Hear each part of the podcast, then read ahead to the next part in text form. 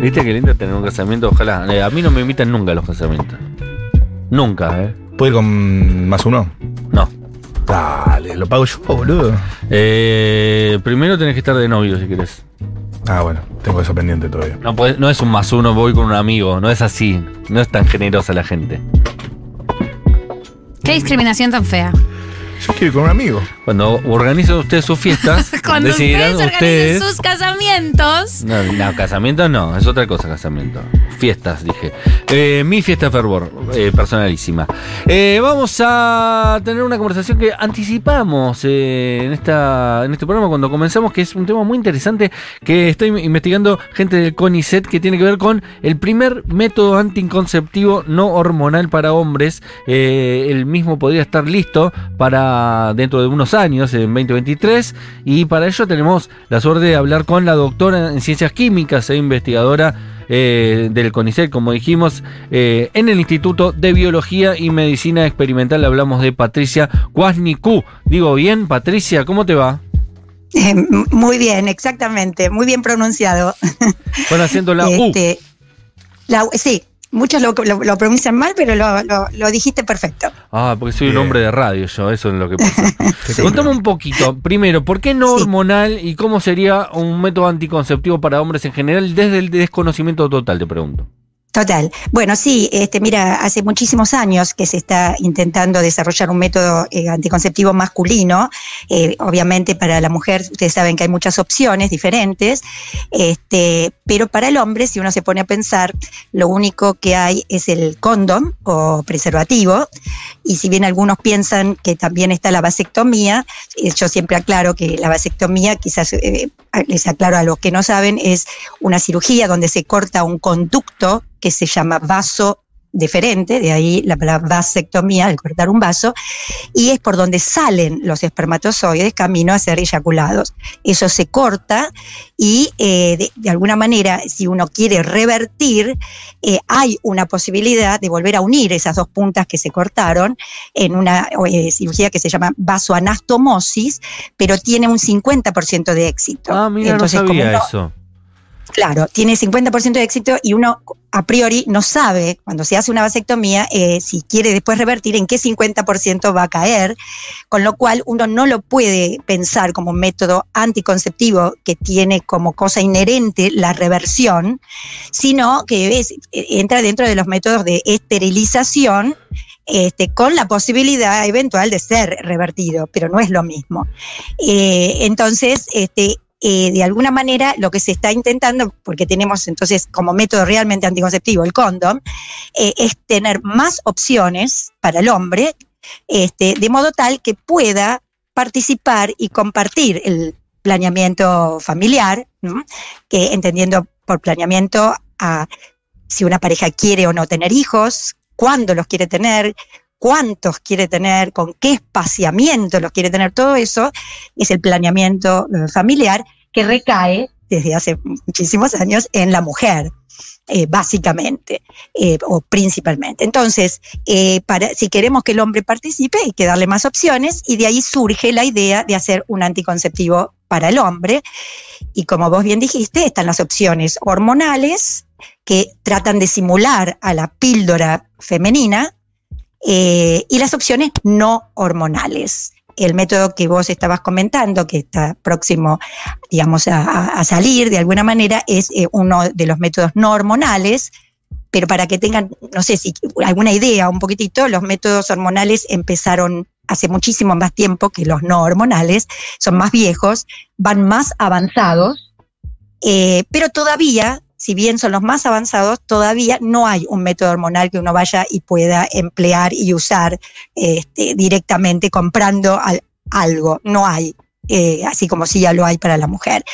Eh, pero está muy avanzado y va a haber, va a haber eh, prontamente también un método hormonal que se basa en dar hormonas, como se da a la mujer, pero la hormona masculina, testosterona, y eso inhibe, de alguna manera, cuando vos le das la hormona que se sintetiza en el organismo, la das por afuera, hay una, un mensaje de paremos de producir la testosterona porque la están dando de afuera.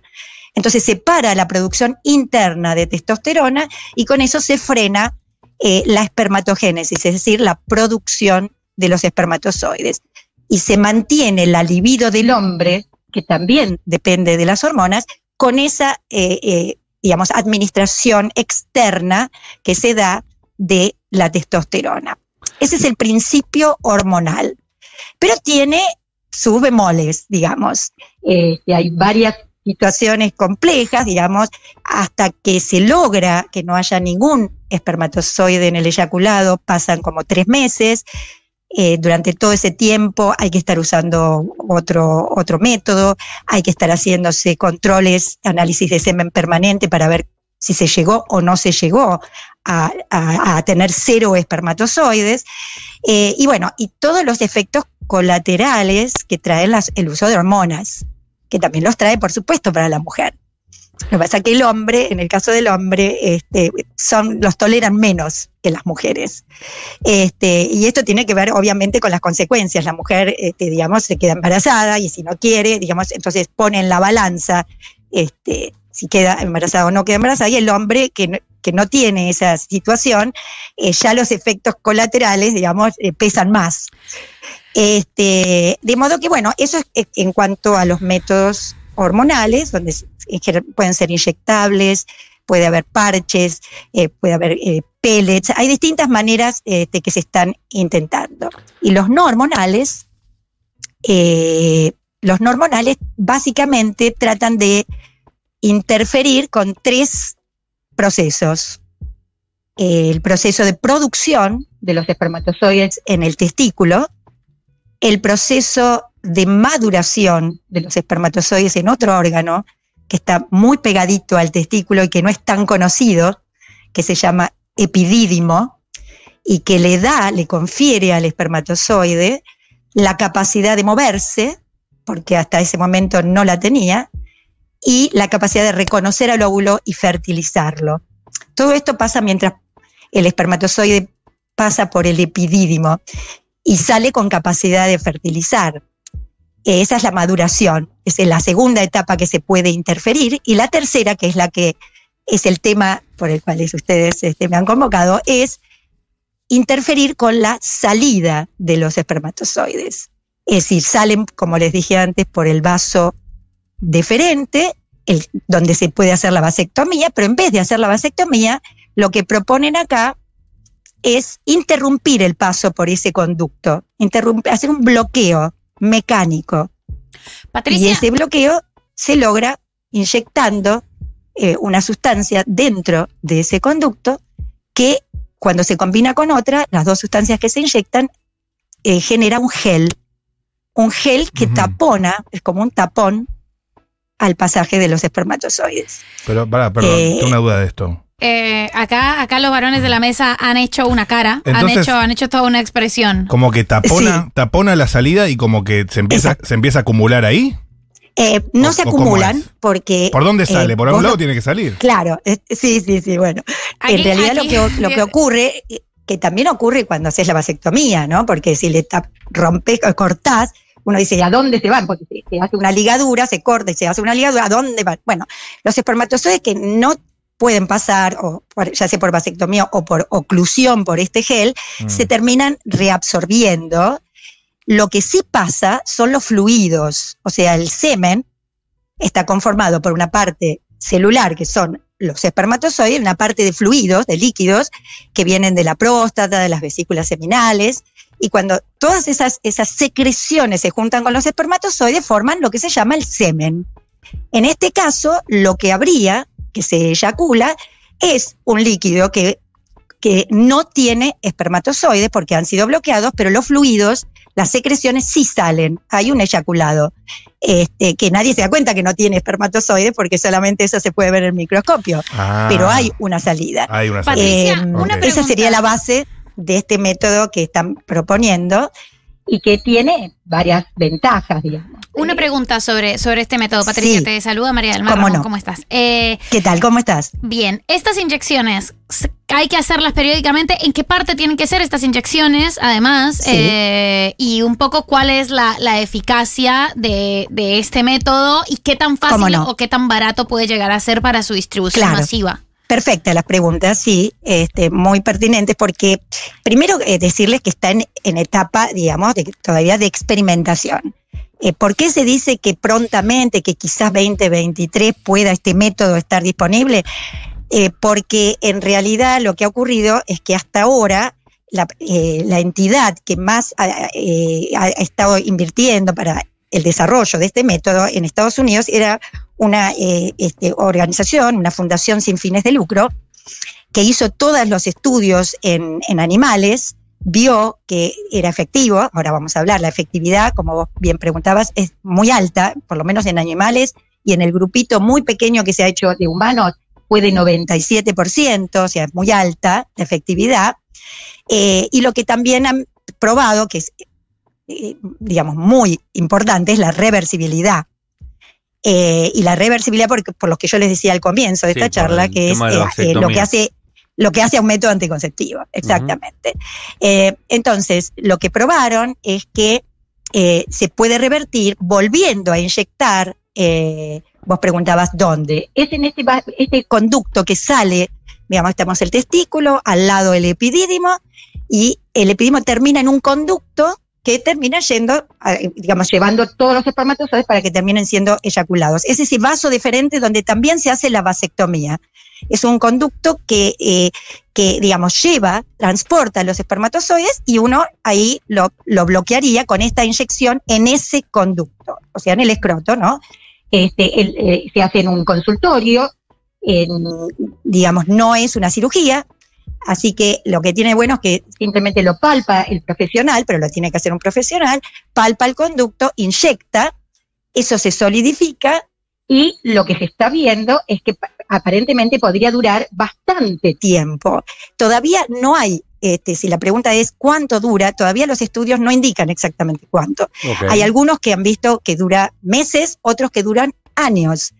Este, pero lo más importante es que sí duraría bastante y que en el momento de querer revertir hay que volver a ir al consultorio y vuelven a inyectarle, pero en vez de inyectarle eh, el gel, se inyecta eh, bicarbonato de sodio que hace un cambio en la acidez del medio y disuelve ese gel.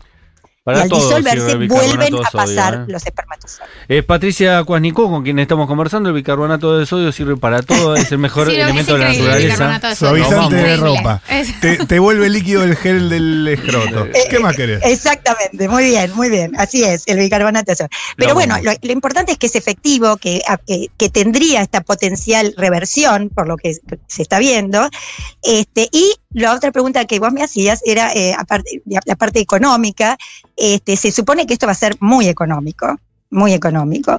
Este, de hecho, este, justamente eh, hay, hay quienes dicen que este, que quizá no hubo tantas empresas e interesados en desarrollarlo, porque después eh, realmente no volverían a tener, a recuperar todo lo invertido, porque la inversión en el desarrollo es alta, hay Claro. que hacer muchos estudios. Todavía faltan todos los estudios con gran número de voluntarios. Eh, hasta ahora fue un número pequeño. Hay que hacerlo con un gran número de voluntarios y ver la reversión a distintos tiempos, con largos plazos. Todo eso lleva un montón de, tiempo y de fondos, eh, digamos. Y entonces eh, hay quienes dicen que después sería tan económico que no redundaría en, volver a, recibir lo que se ha invertido y que por eso no hubo tanto interés en hacerlo.